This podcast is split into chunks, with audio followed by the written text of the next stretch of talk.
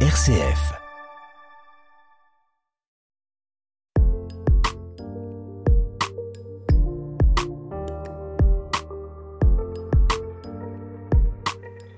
Dans Laudate Deum, euh, la dernière exhortation du pape François sur la crise climatique, celui-ci décrit, écrit Louez Dieu, parce qu'un être humain qui prétend prendre la place de Dieu devient le pire danger pour lui-même.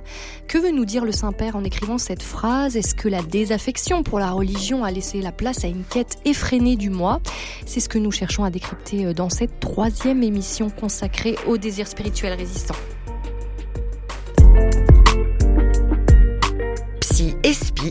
Sophie Lecomte, avec le Père Jean-François Noël.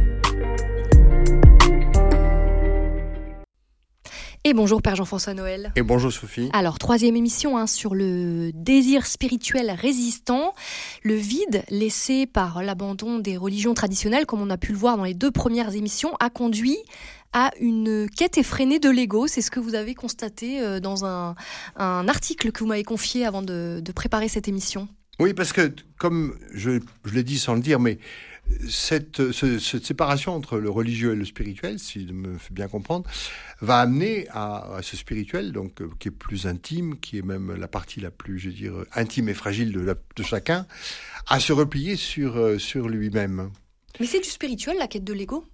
Attendez. Non. Ah, bah je vais trop vite, pardon. Oui, ah, vous un peu trop vite. Et donc, euh, bah, c'est comme euh, l'enfant prodigue qui, euh, euh, c'est l'image de l'enfant prodigue qui, de- voilà, s'éloigne de Dieu, s'éloigne du religieux, en voilà, de Dieu, et va dispenser sa, sa fortune et son héritage, voilà, et puis qui finit devant une, une auge de, de, de, de, de- de- destinée à pour nourrir les cochons et qui s'interroge. Donc en fait, je veux dire, euh, et va naître progressivement, rentrant alors en lui-même, il se dit, etc. Je vais voir le Père, euh, j'ai péché, etc. Bon. Donc ça, c'est ça le, désir spirituel est dans, est dans le cadre d'une interrogation. Mais il est, au début, il n'est pas, il est, pas encore rencontré Dieu, il est fragile. Il est fragile dans la culpabilité et dans l'aveu. Et donc euh, ce désir, si on renvoie l'homme qu'à son privé, il se trouve infiniment fragile.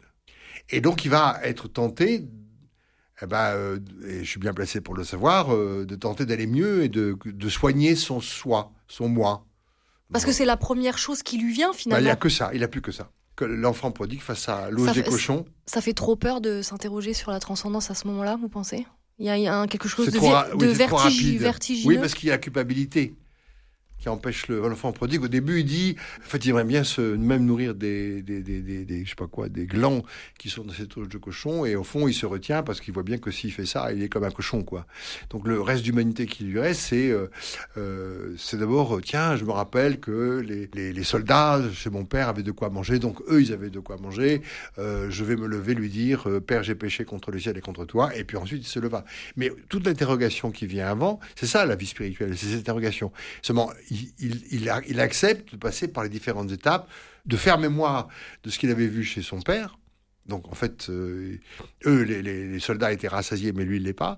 Deuxièmement, ensuite, de se rappeler qu'en fait, euh, il faut qu'il se lève et qu'il avoue. Et troisièmement, euh, ben, il se décide d'aller aller. Mais c'est- trois, les trois, trois fonctions du spirituel qui sont l'interrogation sur soi, la décision et puis ensuite la, mise en route. Voilà.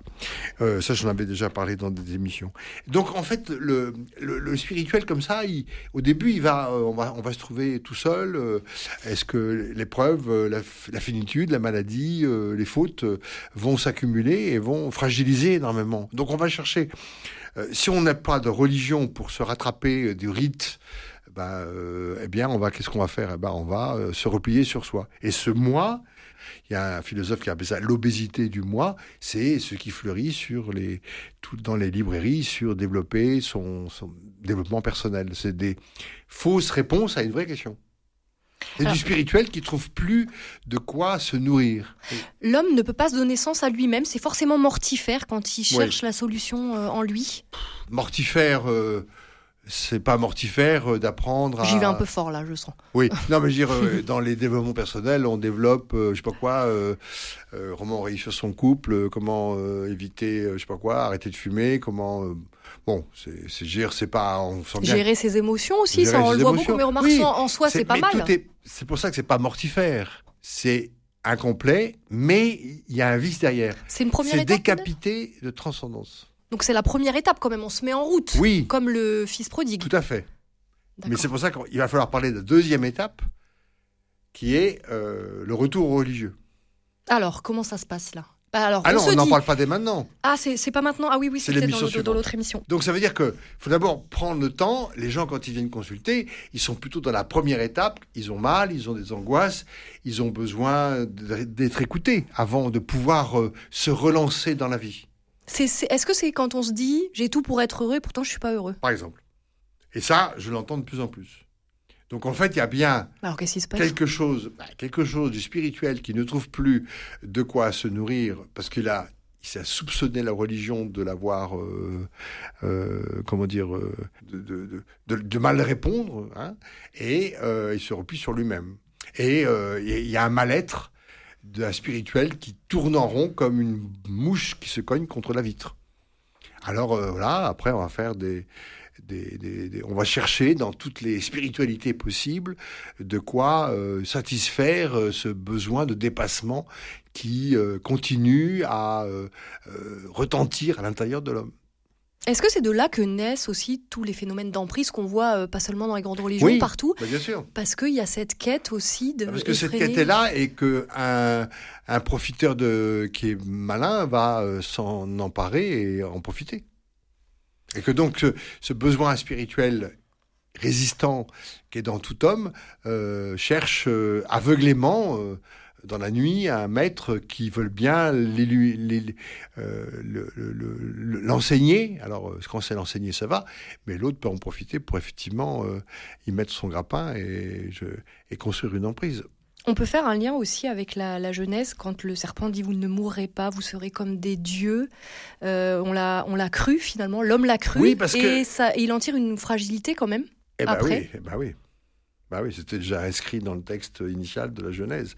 C'est-à-dire que, au fond, on sent bien qu'il y a quelque chose en nous qui est de l'ordre de l'infini. Mais il est où? Au moment où on a une maladie, au moment où on perd, on a un deuil euh, cruel, où est-ce qu'il est l'infini? Pourtant, quelque chose résiste en nous et qui fait penser qu'on n'est pas que des mortels. Et pourtant, euh, on va mourir. Donc il y a bien un désir. Ce désir, quand il n'est pas accueilli et entendu, il se retourne comme un, comme un boomerang. Dire, euh, on, est, on est perdu. Et quand les religions euh, sont trop moralisantes ou trop enfermantes, euh, on a l'impression que euh, bah, il vient pas répondre à ce désir d'infini que je trouve en moi. Quand on fait la leçon à des paroissiens parce que je sais pas quoi, ils viennent pas à la messe, ça, ça va, ça va, je comprends qu'ils s'en aillent. Vous comprenez qu'il s'en aille Ah bah oui. Bon, Bah, moi je peut-être- resterai pas. Bah oui, mais ça peut être un peu réducteur. euh, Non mais c'est partout où il y a de l'homme, il y a de l'hommerie. Enfin, je veux dire, euh, même dans Non, les vous religions, êtes, vous voyez. que vous êtes gentille et bienveillante et Oh, gentil journaliste à RCF et Voilà, que vous, c'est ça. vous faites, vous faites- mais moi je serais ça. laïque dans certains excusez-moi hein, euh, euh, il y a certains sermons que je ne supporterai pas Mais il y en a d'autres aussi qu'on supporte. ah bah oui mais ça j'espère Vous dites que ce désir spirituel, il est doté d'une énergie euh, très très forte qui contient à la fois de la mort et de la vie. Oui. Vous pouvez m'expliquer ça?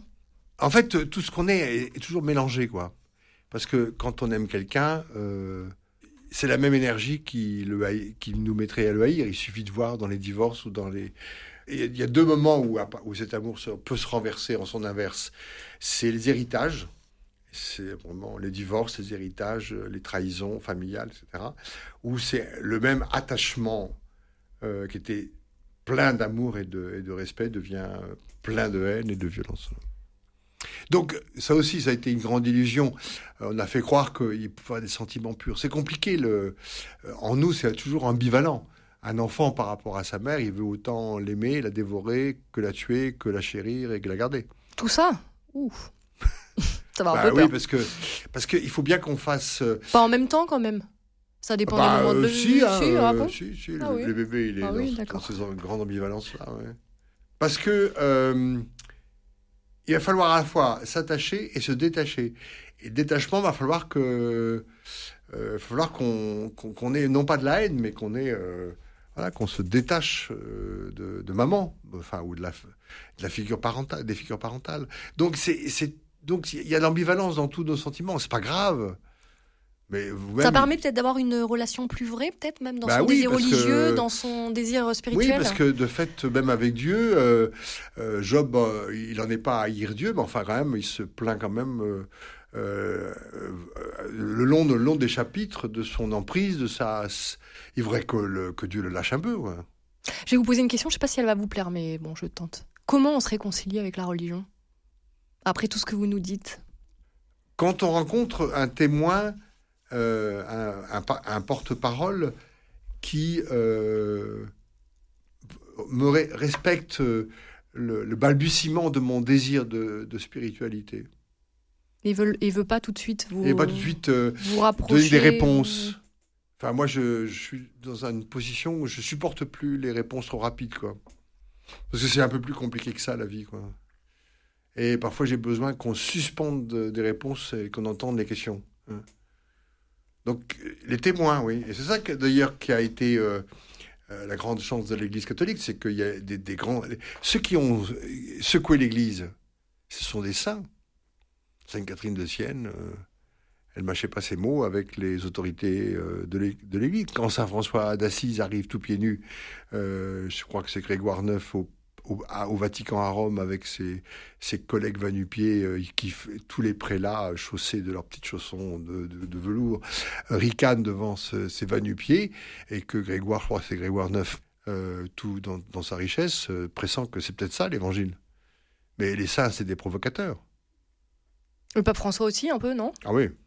Ah bah oui. oui, parce que il voit à l'avance les, les, pièges que la religion qui s'endort euh, euh, finit par euh, non seulement qu'elle s'endorme, c'est au fond elle s'endort, mais elle, elle, défaille par rapport à sa mission. C'est ça qui est grave. Merci beaucoup, Père Jean-François Noël, pour votre éclairage. Je rappelle que vous êtes prêtre du diocèse d'Aix et Arles également psychanalyste. Et vous pouvez retrouver cette émission sur rcf.fr. la semaine prochaine, ce sera notre dernière émission consacrée au désir spirituel résistant. Belle semaine à tous, à l'écoute des programmes de RCF.